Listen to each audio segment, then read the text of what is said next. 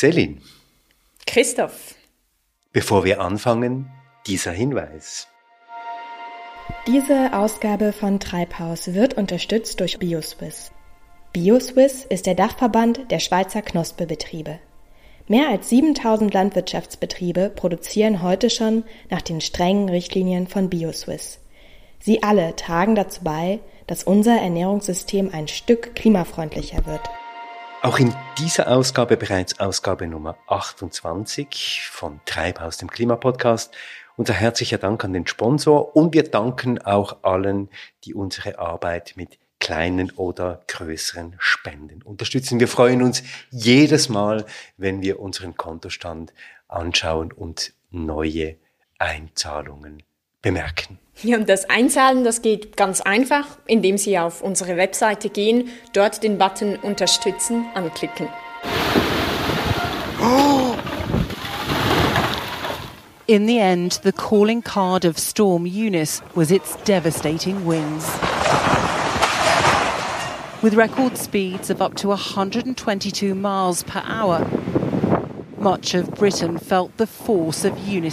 Letzte Woche ist der Sturm Eunice oder Zähne, wie er auch genannt wird, mit enormen Windgeschwindigkeiten über die Nordsee gefegt und hat großen Schaden angerichtet, insbesondere in England, aber auch in Irland, in Island. Insgesamt sind zwölf Menschen gestorben. Ja, es war ein Ereignis mehr, ein meteorologisches Ereignis, ein Naturereignis. Das ist die Frage und überhaupt, wann ist ein Sturm ein Naturereignis, wann eine Naturkatastrophe? Ein Hurricane ist ja sicher eine Naturkatastrophe. Aber vielleicht ist auch das nicht ganz so sicher, denn können wir überhaupt noch von Naturkatastrophen sprechen in einem Zeitalter, wie heute eben, in dem ganz klar geworden ist, dass der Mensch mit dem ungebremsten Freisetzen von Treibhausgasen ganz bewusst die Atmosphäre aufheizt, also ganz bewusst ins Klima eingreift und kausal eben dazu führt, dass solche Naturereignisse entstehen und eben diesen Schaden anrichten. Eigentlich, Selin, sollten wir nicht mehr von Naturkatastrophen sprechen, sondern nur noch von menschenverursachten Katastrophen in bestimmten Fällen. Ja, und um diese Fragen geht es in dieser Ausgabe. Um die Frage, was Naturkatastrophen sind und was Menschen daraus lernen können, allenfalls. Treibhaus, Klimapodcast mit Selin Elber und Christoph Keller. Wir unternehmen in dieser Episode eine Zeitreise zurück ins 19. Jahrhundert, in eine Zeit, als ein Schweizer Versicherungskonzern, die Schweizerische Rückversicherungsgesellschaft, heute Swiss Re, zum ersten Mal vor der Frage stand, welchen Einfluss das Klima auf katastrophale Ereignisse hat also 19. Jahrhundert, unsere erste Etappe. Und die zweite Etappe ist eine Reise nach New Orleans, in eine Stadt, die im Jahr 2005 von einem zerstörerischen Hurricane, dem Hurricane Katrina, heimgesucht und zu einem großen Teil zerstört wurde. Wir erinnern uns, es gab ungefähr 1800 Tote und Tausende, Zehntausende Vertriebene. Wir fragen, was hat die Bevölkerung, vor allem was haben die verantwortlichen Behörden von New Orleans aus diesem Ereignis gelernt? Was ist ihnen in Erinnerung geblieben? Haben sie überhaupt etwas gelernt für die Zukunft? Und was heißt ein solches Ereignis wie Hurricane Katrina in New Orleans für unseren zukünftigen Umgang mit der Klimakrise? Ja, und das alles in Begleitung von Eleonora Roland. Sie ist Klima- und Umwelthistorikerin und Professorin für die Geschichte der Amerikas in der Vormoderne und ihrer Verflechtungen an der Universität Bielefeld. Eleonora Roland hat zur Frage geforscht, wie die Swiss Re eben bereits im 19. Jahrhundert auf Klimarisiken aufmerksam wurde und sie hat ein grundlegendes Buch geschrieben mit dem Titel Changes in the Air, Hurricanes in New Orleans from 1718 to the Present. Und ich habe sie im Gespräch, das wir über Zoom geführt haben, zunächst gefragt, warum es wichtig ist, sich aus einer historischen Perspektive mit den sogenannten Naturkatastrophen zu beschäftigen. Gerade ähm, Katastrophen und auch klimatische Extremereignisse sind besonders interessant, weil gerade Konzepte, mit denen in der Katastrophenforschung gearbeitet wird, Verwundbarkeit, Adaption, Resilienz, sind extrem wichtig historisch zu äh, bearbeiten, anzuschauen, weil eben Dinge wie soziale Ungleichheit, ähm, also warum sind People of Color oder indigene Bevölkerung oder Frauen ähm, oder ähm, andere Minoritätengruppen häufig fast immer stärker betroffen von Katastrophen als andere oder als halt weiße Europäer sozusagen. Und ähm, die, die Fragen, die kann und muss man auch historisch anschauen, um zu sehen, wie sind wir eben an diesem Punkt in der Gegenwart gekommen. Jetzt sind Klimageschichten eines Ihrer Spezialgebiete, Eleonora Roland. Warum sind Geschichten vom Klima eben auch in diesen, ich sage jetzt mal ein bisschen zugespitzt, weit entfernten Zeiten so bedeutsam? Die Frage ist am Ende schon immer so ein bisschen, wie weit sind denn diese Fälle, die wir da sehen, übertragbar in die Gegenwart? Und ähm, das ist sehr wichtig, die Frage zu stellen, weil es gibt natürlich Aspekte, die nicht übertragbar sind. Wir haben jetzt heute ähm, extrem komplexe, vernetzte, hochtechnologisierte Gesellschaften. Das ist natürlich in der Vormoderne noch nicht der Fall. Und das heißt, viele oder einige sehr, sehr wichtige Dinge ähm, finden dort nicht statt. Also Risiken gibt es dort nicht, die wir heute haben, sowas wie eben die vernetzten Systeme etc. Das ist nicht so sichtbar. Aber es ist dennoch spannend zu sehen, überhaupt einfach mal diese Frage zu stellen, auch aus der Gegenwart, ja, wie haben denn Gesellschaften auf solche Extremereignisse reagiert? Zum Beispiel ähm, die kleine Eiszeit. Das ist so ein bekannte, auch mittlerweile, glaube ich, im gesellschaftlichen Umfeld, nicht nur in der Wissenschaft, bekannte ähm, Epoche, etwa von ähm, 1350 wird äh, angerechnet bis 1800, 1850. Da gibt es ein bisschen Streit darum, von wann bis wann. Aber das ist eine relativ lange Zeitperiode, ähm, in der es ähm, recht signifikante Abkühlungsereignisse gab. Nicht unbedingt global, aber vor allem hier auf der Nordhemisphäre und eben sowas wie Jahre ohne Sommer kamen häufiger vor. Missernten, Hungersnöte, Epidemien etc. pp. Also und insofern schon so eine Art vergangenes Laboratorium, in dem man eben sehen kann, was ist dann passiert. Und einige Aspekte davon sind interessant und übertragbar, andere nicht.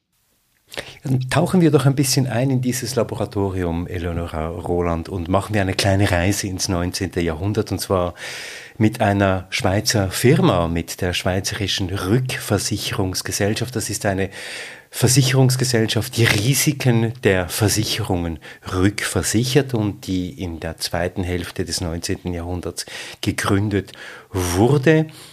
Und diese Firma hat sich früh mit Klimarisiken auseinandergesetzt. Jetzt die Frage an Sie, Eleonora Roland, warum hat sich eine Firma wie die Schweizerische Rückversicherung bereits im 19. Jahrhundert mit Klimarisiken auseinandergesetzt? Also die, die Grundlage oder überhaupt, warum sozusagen ähm, spezialisierte Rückversicherungsgesellschaften ins Leben gerufen werden im 19. Jahrhundert, Mitte 19. Jahrhundert, ähm, hat damit zu tun, dass es verheerende Stadtbrände gab. Also ähm, 1842 ist der, der Brand von Hamburg. Und äh, daraufhin wird eben ähm, eine Rückversicherungsgesellschaft gegründet und in der Schweiz ist es der Brand von Glarus. Ähm, und auch daraufhin wird eben dann die Schweizer Rück gegründet. Und ähm, diese Großbrände von, von Städten ähm, führen halt immer zu sehr hohen Verlusten, die dann irgendwie, die Leute, den Leuten muss dann irgendwie wieder geholfen werden, in ihr Leben zurückzukommen. Das existiert natürlich schon Versicherung und ein Teil davon ist auch gedeckt, aber andere Teile sind dann nicht gedeckt. Bei diesen Großereignissen gehen dann auch verschiedene Versicherer ein, sozusagen. Also das betrifft dann nicht nur die Versicherten, sondern auch die Versicherungsbranche sozusagen in dem Moment. Ähm, und dann wird aus Versicherungskreisen gesagt, so, jetzt ist die Zeit gekommen. Ähm, wir müssen eigentlich eine Versicherung für die Versicherer gründen. Die Frage stellt sich aber da früh für die Schweizerische Rückversicherung, sind das nun diese Katastrophen oder diese Ereignisse, beispielsweise das Erdbeben von San Francisco, wo es ja dann auch zu verheerenden Feuern kam, sind das nun Natural Hazards oder sind das Man-Made Hazards? Also sind das Naturkatastrophen oder sind das von menschengemachte Katastrophen. Insbesondere bei den Erdbeben stellt sich ja die Frage dann nochmal ganz anders. Natürlich, wir sind es mittlerweile auch sehr gewohnt, ähm, hier in Europa vor allem oder überhaupt im, im Westen zu sagen, Feuer, vor allem Stadtbrände, das ist nicht äh, eine Naturkatastrophe, sondern das sind häufig eben man-made, human-made hazards. Da passiert irgendwas und äh, jemand, was auch immer, äh, brennt die Scheune ab und dann wird es ver ver verbreitet sich das Feuer oder sonst irgendwie. Und dann haben wir auf der anderen Seite Hochwasser, Stürme, Erdbeben und das sind die Nat Naturkatastrophen. Jetzt ist eben gerade im 19. Jahrhundert und auch gerade bei der Schweizer Rück, das äh, kommt dann eben auch, wenn man sich die Quellen anschaut, heraus, nicht immer so klar. Also bei den Feuerkatastrophen wird dann, wenn man die ähm, Meeting Minutes liest, ähm, das liest sich wie ein bisschen wie wie Wetternachrichten. Also weil da wird dann schon gesagt und es ist auch ganz klar, wird in unterschieden, wenn irgendwo ein Dampfer explodiert und deswegen irgendwas brennt oder wenn eben irgendwo jetzt lange heiß war und deswegen die Stadt abgebrannt ist, weil alles so trocken war. Ähm, und das ist sehr interessant. Also da wäre sozusagen das, das Klimaproblem und bei äh, jetzt dem Beispiel San Francisco 1906, das Erdbeben und Feuer, ähm, ist eben so ein, ein Fall, wo diese beiden Katastrophen auftreten. Das Erdbeben ähm, und die gebrochenen Gasleitungen sozusagen ähm, lösen ein Feuer aus. Das trifft auf eine praktisch 100 Prozent, also 90 Prozent aus Holz gebaute Stadt noch ähm, in den USA und ähm, verursacht einfach riesige Schäden. Und danach ist natürlich dann die Debatte, ähm, war das jetzt quasi, haben wir die Schäden wegen des Erdbebens oder haben wir sie wegen Feuer? Und ähm, unterschiedliche äh, Versicherer, also es sind internationale und nationale Versicherer ähm, quasi, die in dieser Stadt versichern, haben alle unterschiedliche solche Klauseln, die diverse Dinge ein- oder ausschließen. Und es gibt einfach einen großen Streit, natürlich sowohl von den Versicherten, die unbedingt natürlich Hilfe auch brauchen, um sich da irgendwie rauszubewegen aus ihrem, aus ihrem Verlust und ähm, die Versicherer versuchen, Erdbeben äh, stark zu machen, weil Erdbeben ein Ausschlussgrund ist sozusagen für ähm, Versicherungsdeckung. Also da wird darum gestritten, was ist ein menschgemachtes Risiko und was ist ein Natur Strukturrisiko. Und jetzt geht es ja auch in diesem 19. Jahrhundert um die Risikoverteilung. Also die Swiss Re, das haben Sie sehr schön beschrieben in Ihrem Buch, versucht ja die Risiken weltweit ein Stück weit zu verteilen, um eben nicht ähm, auf einmal an einem Ort einem bestimmten Risiko ausgesetzt zu sein. Das heißt, man hat versucht gewissermaßen das Risiko zu diversifizieren. Ist das richtig? Genau, das ist eigentlich eines der versicherungstechnischen Prinzipien, mit dem Gesetz der großen Zahl zu arbeiten. Und ähm, die gerade eine, eine Rückversicherung, weil sie auch sozusagen Risiken im Paket einkauft, muss dann umso mehr ähm, streuen über über den Globus. Eben genau in dieser Idee, es wird eine, auch sogar wenn es irgendwo eine Warm-Trocken-Anomalie oder irgendwie Hochwasser gibt, dann trifft es nicht alle unsere versicherten Risiken auf einem Fleck, sondern wir haben immer noch rund um den Globus andere ähm, versicherte ähm, Units äh, sozusagen, also auch versicherte Risiken, die uns ähm, Ertrag einbringen und die uns nicht komplett in die roten Zahlen ziehen. Und wenn Sie jetzt das diesen Gedanken der Risikoverteilung, dieser regionalen oder globalen Risikoverteilung jetzt betrachten mit Blick auf das, was uns in der Klimakrise heute erwartet. Wenn wir also davon ausgehen, dass wir mehr und mehr solcher Risiken haben werden, weil eben das Klima instabiler wird, weil die ähm, Ereignisse zunehmen werden, wird dann möglicherweise diese globale Risikoverteilung für die Risiko Versicherung bzw. für die Rückversicherungen zu einem Problem? Ähm, auf jeden Fall. Ähm, natürlich kann man auch hier immer noch so ein bisschen davon ausgehen, dass möglicherweise jetzt nicht überall gleichzeitig sozusagen, also das, was, was auch die Versicherung Catastrophic Loss nennt, sozusagen überall die Risiken betroffen sind und man deswegen ähm, einen, einen Ausfall hat, äh, einen Gewinnausfall. Aber natürlich mit ähm, solchen Großwetterphänomenen wie El Nino, ähm, also wenn man El Nino oder La Nina Jahre hat, dann weiß man über den Globus verteilt, kann es eben sein, dass es ähm, an einem Ort extreme Regenfälle gibt. Bei einer bestimmten Lage sind dann sehr, sehr aktive Hurricane-Jahre zum Beispiel in der Karibik und an anderen Orten wird es extrem trocken. Ähm, und soweit ich die Klimawissenschaft mitgeschnitten habe, verstärkt sich oder können sich diese ähm, Wettermuster, die sozusagen ähm, teleconnected sind, also über große Räume connected sind, vertiefen, verstärken. Und das ist ein Problem natürlich für die Rückversicherung. Machen wir einen Sprung vom Brand von Glarus und den Erdbeben in San Francisco zu einem etwas neueren Ereignis. Machen wir einen Sprung äh, ins 21. Jahrhundert, ins Jahr 2005, als der Hurricane Katrina die Stadt New Orleans traf. Sie haben sich, äh, Eleonora Roland, mit der Katastrophe, die Katrina angerichtet hat in New Orleans, intensiv beschäftigt. Und ich frage Sie jetzt mal zunächst, warum hat Sie das als Historikerin interessiert, hier mal in die Tiefe zu gehen?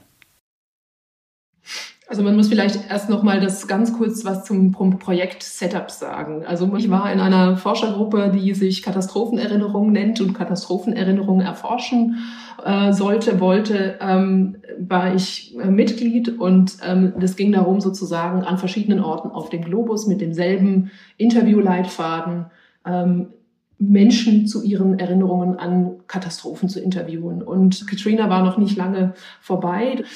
Ähm, und dann war irgendwie so klar, okay, das, das gucke ich mir mal an. Und ähm, von da ausgehend war mir dann klar, dass mich eigentlich noch viel mehr nicht nur so diese Oberfläche interessiert, sondern wirklich zu gucken, wie, wie wie kommt, wie kommt es überhaupt dazu? Also, ja, how did we get here? Ja, warum, warum hat man überhaupt hergesiedelt? Und, ja.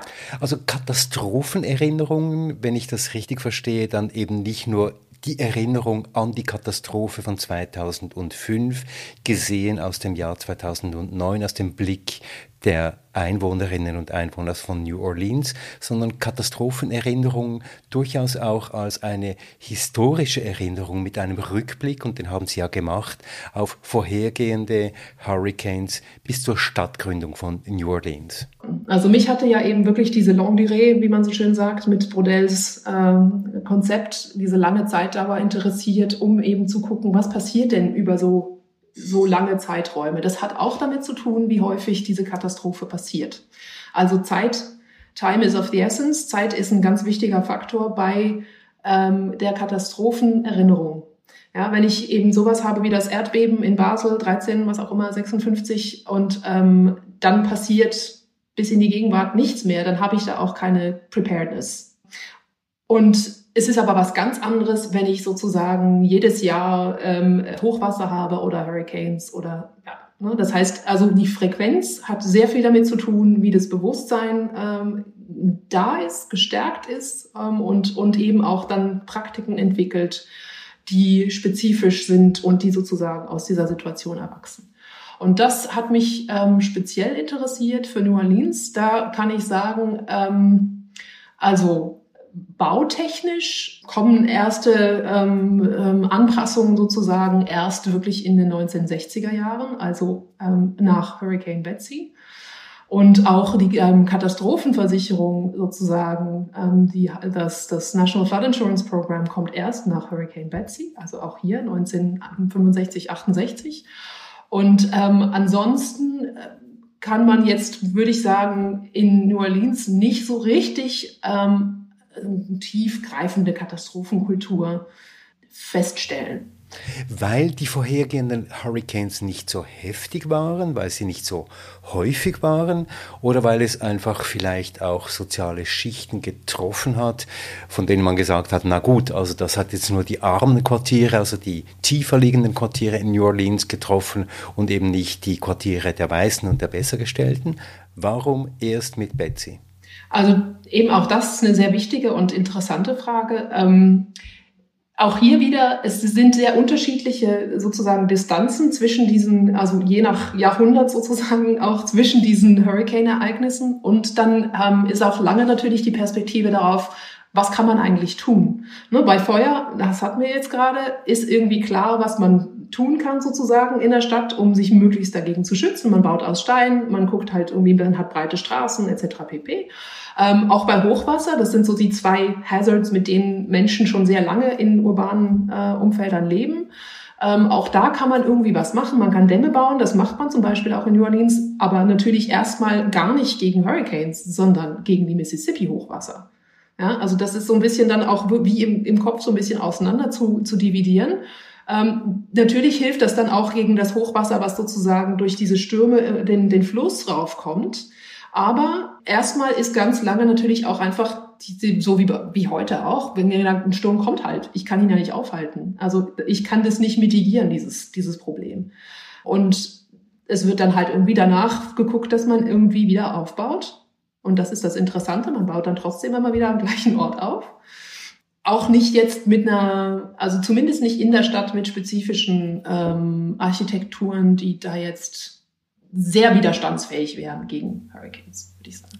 Also baulich, sagen Sie, hat man die einen oder anderen Anpassungen gemacht, ein paar Hochwasserschutzmaßnahmen getroffen. Man hat vielleicht auch ähm, die eine oder anderen Drainagemöglichkeiten in der Stadt äh, verbessert.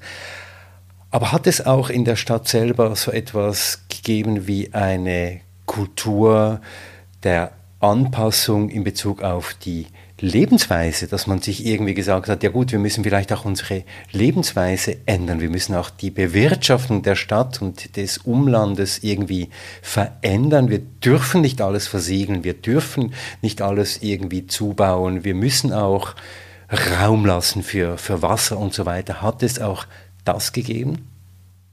Das ähm, ist, ist wirklich sehr, sehr interessant, dass diese Überlegungen kommen erst ähm, nach Hurricane Katrina. Und es gibt dann erst ähm, sozusagen diese Dutch Dialogues, wo ähm, die Holländer sozusagen ähm, nach, nach New Orleans geholt werden, ähm, um deren weltberühmte Dammbautechnik sozusagen und eben auch Entwässerungstechnik äh, so ein bisschen kennenzulernen. Und anscheinend hätten die Holländer sich an den Kopf gefasst und ähm, äh, gesagt, aber Leute, das ist ja verrückt, was ihr hier macht. Ihr lasst ja das Wasser in die Stadt rein ähm, mit den mit den Kanälen, so wie sie gebaut worden waren historisch.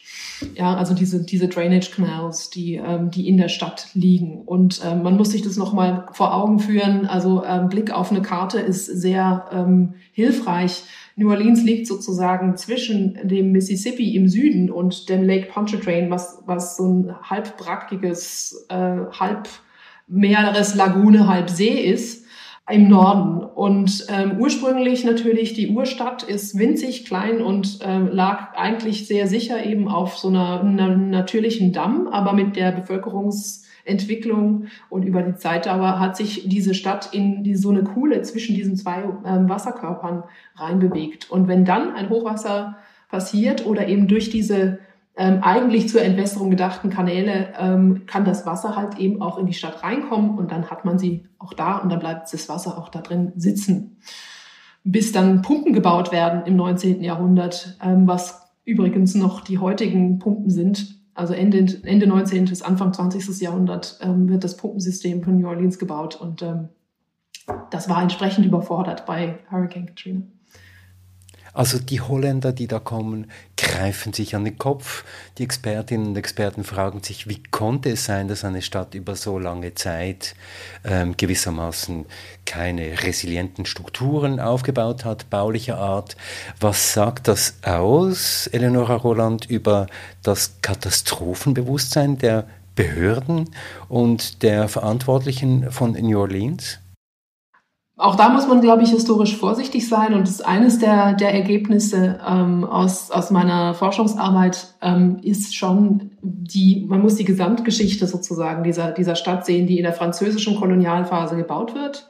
1718, dann 1762 die Hände wechselt in die spanische ähm, ähm, Kolonialherrschaft und dann ähm, 1804 nochmal sozusagen, wo der Louisiana Purchase stattfindet und die USA, Louisiana und inklusive New Orleans sozusagen den Franzosen, die das dann nochmal so eine kurze Zwischenzeit bekommen, äh, wieder abkauft. Und ähm, die USA behalten es dann und behandeln es aber auch sehr stiefmütterlich erstmal. Und ähm, diese drei verschiedenen ähm, Politikregime sind alle nicht unbedingt sehr, wie soll ich sagen, auf äh, Katastrophenhilfe ähm, und große Ausgaben für diese Stadt in, in der Beziehung natürlich eingestellt. Und ähm, davon hängt aber natürlich auch einiges dann ab.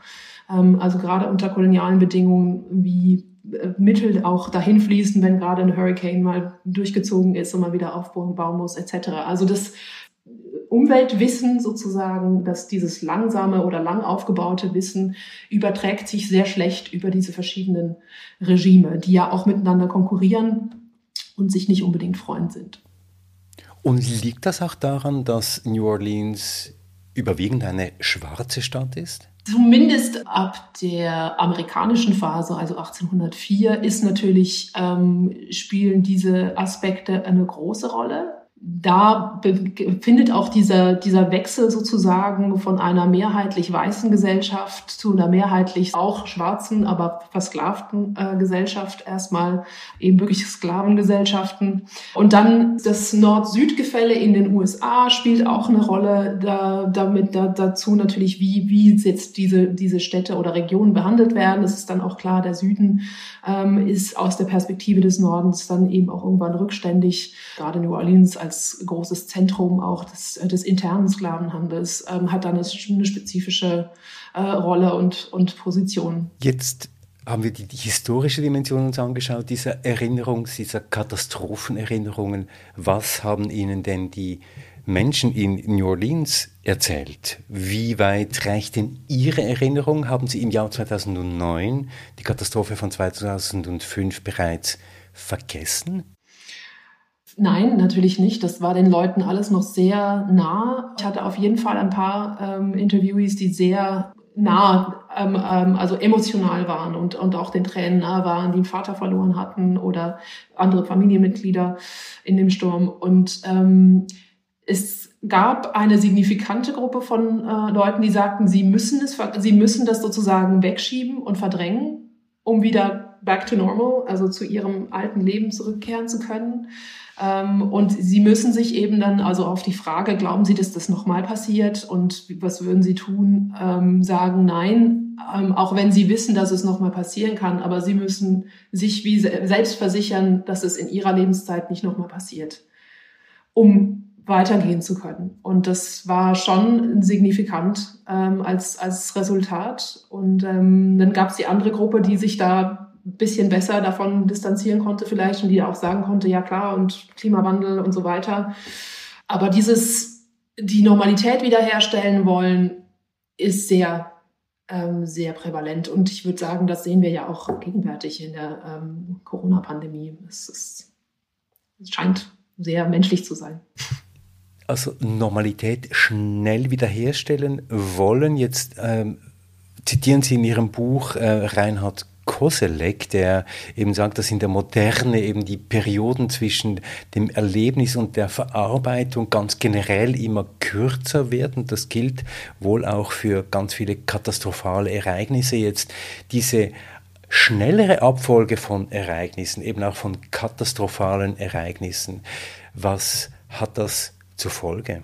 Es ist seine Theorie sozusagen äh, oder so ein ähm, Konzept, was er in seinem Buch Vergangene Zukunft äh, darlegt. Und die These ist eben, dass die Geschwindigkeit des gesellschaftlichen Wandels in der Moderne, also ab so 18 50, 70, vor allem auch mit eben den, den Revolutionen der französischen, der amerikanischen, dass Wandel so rasch vor sich geht, dass dieses Lernen oder dieses, diese Erfahrungen aus der Vergangenheit auf die Gegenwart nicht mehr an, anwendbar ist oder diese Übertragbarkeit nicht mehr gemacht werden kann. Und ähm, das ist natürlich etwas, wo wir heute äh, uns sehr fragen müssen, ähm, eben, ist das, haben wir dieses Problem nicht genauso? Also ist und Also dass wir gewissermaßen von einer Katastrophe in die andere stolpern? Ja, also das ist natürlich einmal sowieso, kann zunehmend ein Problem sein, aber noch, noch viel ähm, schwieriger oder problematischer ist denn auch für mich als Historikerin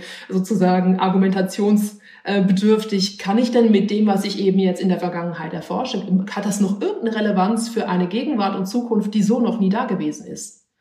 Ja, also wir hatten halt noch nie menschgemachten Klimawandel irgendwo in der Vergangenheit. Ähm, und und ähm, deswegen finde ich natürlich persönlich immer noch total relevant, historische Arbeit zu machen. Aber es gibt natürlich auch die scharfen Thesen, die dann finden, naja, dann ähm, spielt ja Geschichte keine Rolle mehr. Weil eben die weil eben die Parameter sich ähm, drastisch verändert haben, weil wir in einer Welt leben, in der eben Kipppunkte ähm, sichtbar werden und weil Katastrophen eben ähm, an verschiedenen Orten dieser Erde eben passieren können und eben Katastrophen nicht mehr nur singulär sind und nicht mehr lokal sind, sondern sich gewissermaßen global ereignen können. Das wäre der große Unterschied zu früher.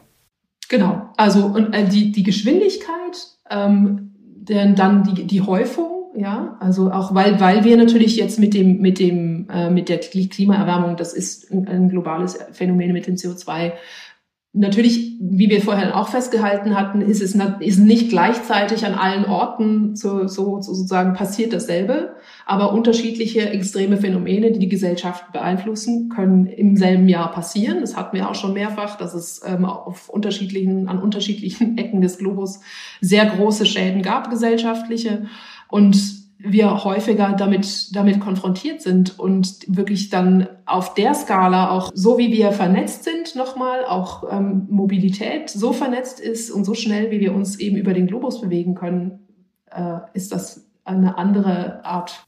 Aber das heißt, wir können eigentlich nur punktuell von solchen Erfahrungen lernen, äh, von Katastrophenerfahrungen beziehungsweise von Katastrophenerinnerungen von Menschen, die das ähm, erlebt haben. Also ich fand es auch gerade im Bezug auf die Pandemie wieder informativ zu gucken, ähm, was haben wir eigentlich für vergleichbare historische Ereignisse und gab es denn sowas wie solche Quarantäne und ähm, Einschränkungen und so weiter, weil natürlich immer ein Riesenbohai darum gemacht wird in der Gegenwart, wo schnell wieder diese Idee auftritt, das ist noch nie da gewesen und so weiter, zu gucken, wie ist das, wie war das denn 1918 bei der spanischen Grippe? Oder wie war das denn bei äh, 1720 bei der, ähm, bei der letzten oder bei der Pest in, in Marseille, was noch noch so ein bisschen auch näher an der Zeit ist, wenn wir jetzt nicht ins Mittelalter zurück wollen und so weiter. Und, und zu sehen, wie viele von den Praktiken, die wir heute anwenden, auch eigentlich da entstanden sind und auch angewendet werden. Und so ähnlich ist das mit anderen Katastrophen auch. Und die Unterschiede, die sich aus der Geschichte ergeben, sind manchmal auch informativ. Ja? Also auch wenn man sagen kann, das ist jetzt nicht übertragbar, ist es trotzdem spannend zu sehen, aha, warum ist es denn so verschieden?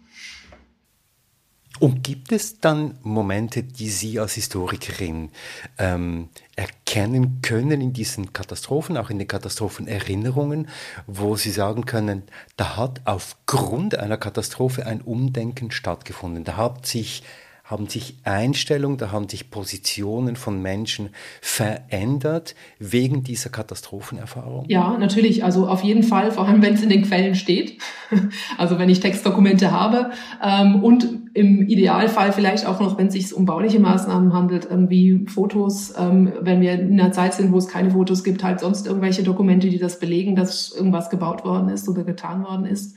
Institutionen sind das andere, also ähm, bilden sich eben solche Schutz- oder Hilfsinstitutionen, äh, die, die irgendwie was ähm, machen in, in diesen Katastrophenfällen. Das ist auch etwas, was eben nur über die häufige Wiederkehr von solchen Ereignissen, das würde ich sagen, sind vielleicht jetzt mal so die, die offensichtlichsten Beispiele. Und das würde also bedeuten, dass jetzt in New Orleans die Bevölkerung, aber auch die Behörden gewissermaßen eine höhere Klimasensitivität haben, ein höheres Bewusstsein für die eigene Bedingtheit und auch für die eigene Verletzlichkeit aufgrund dieser Katastrophen. Ja, also mittlerweile auf jeden Fall. Und ich würde sagen, das ist auch durchgehend für die Bevölkerung so, ähm, vor allem nach Katrina. Und die Erinnerung an Katrina ist auch noch sehr wach. Also um vielleicht auch noch mal zu sagen, die Aspekte, die sozusagen sichtbar und so typische Katastrophenerinnerungen in der Stadt es sind Monumente errichtet worden. Es gibt auch einen Grabstein ein bisschen außerhalb von, von New Orleans ähm, im Meer oder so, sozusagen in, in einem dieser Seen. Es ist ein Kreuz und ein Stein mit Namen von, von Menschen, die eben quasi da ins Wasser gespült wurden. Ähm, also das ist sehr ähm, ernst genommen worden ähm, und, und ähm, sozusagen weiterhin sehr, sehr sichtbar. Und böse Zungen sagen, Hurricane Katrina wird deswegen so sehr erinnert, weil es Weiße auch sehr stark getroffen hat. Und im Vergleich dazu, Hurricane Betsy ist so ein bisschen, bei Hurricane Betsy hat es vor allem People of Color getroffen. Und ähm, ja, da wird eben auch gesagt, deswegen wurde da nicht so ein großes Ding drum gemacht. Jetzt stellt sich ja in einigen Gebieten von New Orleans auch die Frage, ähm, müssen Menschen da wegziehen, weil der Meeresspiegel steigt, weil das Risiko zu groß ist, weil ähm, gewisse Landstriche gerade vor New Orleans in einer Landzunge, haben Sie mir beschrieben, eben nicht mehr bewohnbar sind jetzt. Was bedeutet das für die Menschen, die dort leben? Also das ist diese ähm, Ile Jean Charles heißt es. Das ist wirklich das mehr oder weniger so Grassoden kaum noch irgendwie ein paar Zentimeter über dem Meeresspiegel ähm, in dem Mississippi-Delta drin. Auf Englisch heißt er Ile de Jean-Charles Tribe, also äh, wirklich indigene ähm, Gruppierung, die sich identifiziert mit dieser, dieser Region und ähm, die jetzt, weil der Meeresspiegel steigt und sie wirklich bei praktisch jedem Hurricane äh, so überflutet sind, dass man da nicht mehr richtig gut sein kann, äh, auch nicht mit Häusern, die vier oder fünf Meter auf Stelzen über dem Wasser sind. Also trotz dieser ähm, Anpassung sozusagen an die Hochwasserproblematik ist es nicht mehr lebbar dort. Und es ist, äh, war eine riesige Debatte oder ist auch nach wie vor eine, wohin werden die umgesiedelt, wie und ähm, geht das überhaupt? Und, und wie viel Mitspracherecht haben die auch sozusagen bei der Auswahl, wo das dann sein soll. Und ähm, kulturell eben, wenn man sich vorstellt, man hat so und so viele Generationen an einem Ort gelebt, die ähm, Menschen, die ähm, Familienangehörigen sind da auch begraben, wie transportiert man sowas wie ein Friedhof, ähm, sind mal so die oberflächlicheren Probleme bis hin zu eben anderen kulturell Verwurzelungen etc. Themen, die man irgendwie, ja, das ist schwer, schwer fassbar, ja. Lehren, die gezogen werden hier in diesem Raum von New Orleans, Lehren äh, im Umgang mit Katastrophen, Lehren auch im Umgang mit möglichen Veränderungen, mit Displacements, die möglicherweise für die Zukunft zur Regel werden können, gerade für Gebiete, die nahe am Meer sind. Also ähm, ich zitiere in meinem Buch auch die Aussage eines äh, ähm, Geografen Richard Campanella, den ich interviewt habe, der an der ähm, Uni in, in New Orleans lehrt und selber auch vor Ort war, als der Sturm passiert ist, ähm, der meinte, wenn wir es klug angehen hier und uns mit so groß äh, Bauten wie eben jetzt aus den Dutch Dialogues schützen, dann können wir vielleicht noch irgendwie 100 Jahre oder so rausholen, aber das ist schon viel. Ähm, aber das, was, was da sozusagen passiert, ist nicht wie ein gebrochenes Bein, sondern es ist wie ein Krebs. Ja, das ist, das kriegt man nicht weg. Das ist, dass die, der, das Hochwasser steigt, dann die industriellen äh, Aktivitäten, Ölplattformen etc. um New Orleans herum haben sich so in diese Feuchtgebiete, die eigentlich ursprünglich als Puffer gegen Hurricanes wirken, reingefressen. Das wird immer weniger. Ja, ähm, dass diese Stürme auch viel stärkeren Impact haben auf die Stadt. Und ähm, dann ist auch noch dieser Delta-Boden sehr, sehr sandig und das heißt, der sinkt selber auch. Also das, die, die Häuser drücken sozusagen auf diesen Boden und das ist ein ganz langsames Absinken. Und das alles im Zusammenspiel ist jetzt nicht auf die nächsten Jahrtausende angelegt. Und das ist eben das, was er gesagt hatte. Also und deswegen ist diese äh, sehr provokative Aussage, die direkt nach Hurricane Katrina gemacht wurde, naja, dann muss man halt die Stadt verlegen im Endeffekt wahrscheinlich nicht unrealistisch. Und wenn wir jetzt nochmal zum Schluss die Perspektive nochmal wechseln und zu einer schweizerischen Rückversicherungsgesellschaft zurückkehren, frage ich Sie, Sie haben sich ja intensiv mit diesen Versicherungsfragen äh, beschäftigt. Wäre so etwas überhaupt noch versicherbar? wow, schwer zu sagen. Ähm, da würde ich selber gerne äh, die Kollegen bei der Rückversicherung fragen, um ehrlich zu sein. Also ob und wie man das versichert oder wie jetzt eben Städte auch wie Miami, was langsam immer mehr so irgendwie steigende Hochwasser und so weiter ähm, erlebt, wie das rückversicherbar ist. Ich stelle mir vor, irgendwann müssen sich die Rückversicherer da zurückziehen. Wir sagen New Orleans, wir sagen ähm, wir sagen Jakarta, wir sagen ähm, Miami, wir sagen New York, wir sprechen von London, wir sprechen von Amsterdam, wir sprechen von sehr vielen Städten. Das wird ja doch sehr ins Geld gehen, die alle ins Hinterland zu verlegen.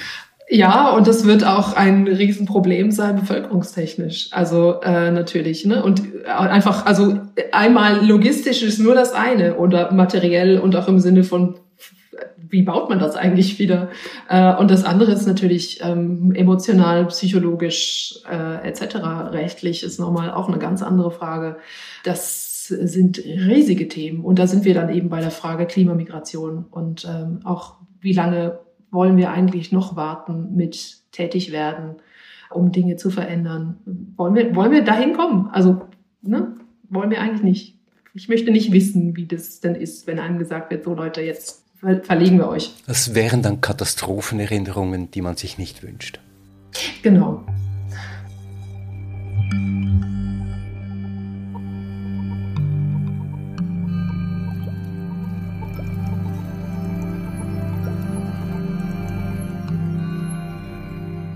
Das war Eleonora Roland, Umwelt- und Klimahistorikerin an der Universität Bielefeld.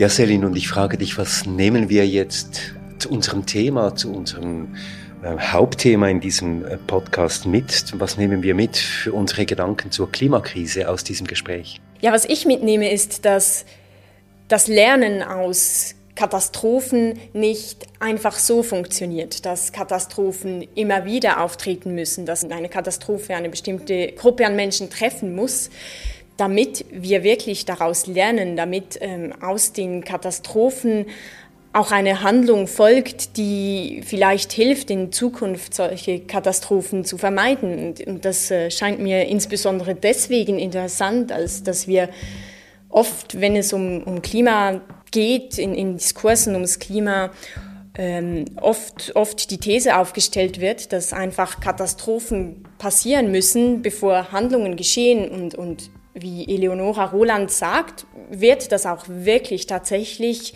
irgendwann geschehen. Und das stimmt mich natürlich auch unglaublich pessimistisch, weil eigentlich stützt Eleonora Roland genau diese These, wie du es formuliert hast, äh, Selin, dass wir tatsächlich erst dann äh, zu einem Umdenken zu anderen Handlungen ähm, kommen werden, wenn wir eine kontinuierliche Erfahrung machen von dem, was diese Klimakrise eben mit sich bringen wird. Überschwemmungen, ähm, Stürme, ähm, Trockenheit, vielleicht Nahrungsmittelmangel äh, und so weiter und so fort. Nur wird es ja dann zu spät sein. Und das ist ja das große Drama, in dem wir drin stecken, dass in dem Moment, wo dann all diese Kipppunkte eintreten, wird es dann äh, zu spät sein. Also ich bleibe ein Stück weit pessimistisch zurück, obwohl ich auch gehört habe in diesem Interview, es gibt gerade in New Orleans gibt es so etwas wie eine Erinnerungskultur. Die Menschen erinnern sich daran, sie vergessen nicht. Aber New Orleans ist eben nicht der Rest der Welt. Ja, und gleichzeitig sagt sie auch, dass äh, diejenigen, die direkt betroffen sind, es oft auch verdrängen, also auch da kein Lernen stattfindet. Es braucht also auch so etwas wie eine Erinnerungskultur und da haben wir ja auch im Vorfeld zu diesem Podcast das Wort von äh, Alexander und Margarete Mitscherlich ähm, mit ins Spiel gebracht, dass es eben auch so etwas braucht wie eine Fähigkeit zu trauern, also eine Zeit, um eben ein Ereignis zu verarbeiten und sich eben auch im Klaren zu werden darüber, was das eigentlich bedeutet. Also mit Katastrophen muss man sich beschäftigen, wenn man daraus lernen will. But now let's tell you about the landslides and severe flooding that has killed over 90 people in Brazil. More than a month's worth of rain fell in just a few hours in the worst affected areas. The city of Metropolis in Rio de Janeiro state was worst affected, as Wendy Urquhart reports. Und damit es nicht zu weiteren Katastrophen kommt, Selin, dafür plädieren wir ja eigentlich in unserem Podcast, oder? Ja, darum machen wir hier ja auch immer konkrete, wissensbasierte Vorschläge, so auch in der nächsten Ausgabe. Ja, in der nächsten Ausgabe reden wir darüber, was es heißen würde, wenn die Gesundheit von Mensch und Natur in einem gedacht wird. Also wenn wir nicht hier von der Natur sprechen, hier von den Menschen, sondern wenn wir das Ganze einmal zusammen denken. One Health ist das Konzept für die Zukunft, damit Mensch und Klima und Natur im Einklang miteinander existieren können und darüber sprechen wir in der nächsten Ausgabe.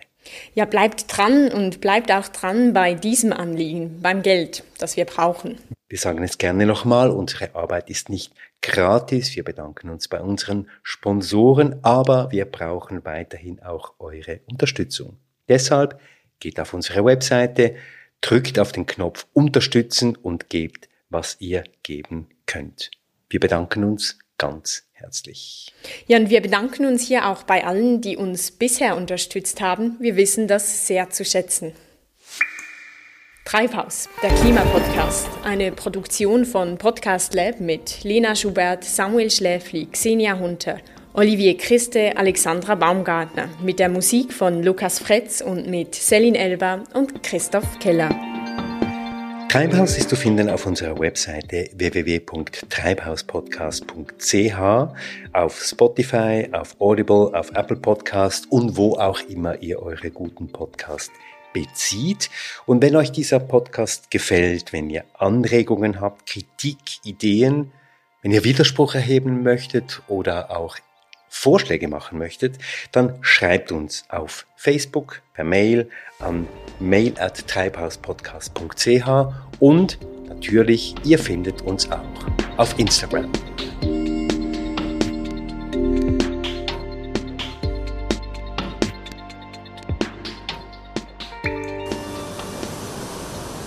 What used to be a water catchment area for generating electricity severely damaged by heavy rains and strong winds. Tropical storm Anna triggered major power cuts here in Malawi. This power plant generated 30% of the country's electricity before flooding damaged most of the infrastructure here. It could take weeks before it is fully functional again. Until then, parts of Malawi will remain in the dark. This is not the first time the country's power utility has been crippled by the effects of extreme weather, made more likely by climate change. We had gone through such situation during the drought in, in 2017-2018 and we had recovered from that. And uh, if you may check around the country had now confidence in the power generation in the country. And this is a big blow to the national economy we had uh, started building on on this and this has brought us back that we now need to look at uh, how can we come out of this fast enough? The power supplier is now working to mitigate further impact from yet another storm expected to make landfall in the coming days